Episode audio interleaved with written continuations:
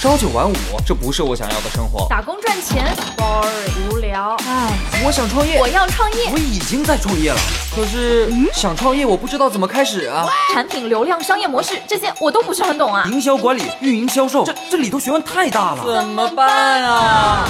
想创业不懂项目挑选，想经商不知商业技巧。乐客独角兽创业导师崔磊，商业小纸条苏南为您一一解答，一一解答。欢迎进入今天的创业找崔磊。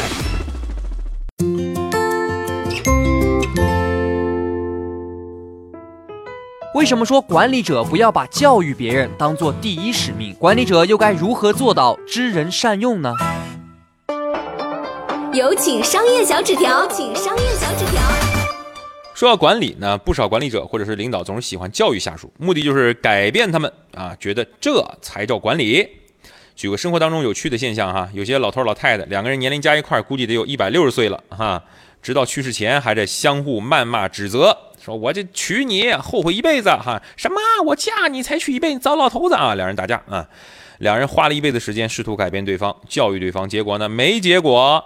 比如老两口经常争论的问题是什么呢？啊，我是对的，你是错的，这已经成了他们生活当中的一种游戏了啊。实际上呢，每个人都有一种心理，就是认为自己啊比别人优秀。但聪明的管理者呢，他充分了解每一个人，根据每个人的个性和才能去分配工作，而不是试图改变下属。举个例子，诸葛亮刚到刘备手下的时候，关羽、张飞不待见他，就你谁呀？啊，拿拿扇子，大冬天拿扇子，你凭什么多多上两年学是吧？你能杀人吗？啊，你能打架吗？不行啊，是吧？凭什么刘备对你那么好呢？所以想办法给诸葛亮使点绊子，给他穿穿小鞋。但诸葛亮很厉害呀，他看透了这个关羽、张飞的这个心思。赤壁之战当中，诸葛亮故意让关羽去守华容道，实际上早算好了，关羽会放走曹操。为什么呢？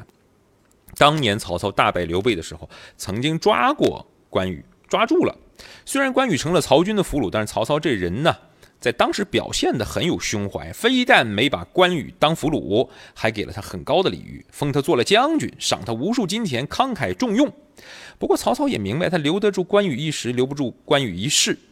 啊，之后的某一天，当关羽知道刘备下落的时候，就跟老曹说：“哎，啊，曹哥，不行，我得，我得，我得回我这个刘主公身边去了。”当时的曹操的部下都想拦住关羽，就是这这是放虎归山呐，得把他杀了啊，不能放走。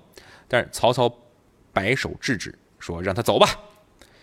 既然当年曹操这样礼遇关羽，还成全他，放他回到刘备身边，那同样比较重情义的关羽，这一次堵住了曹操，他就不可能对曹操下狠手。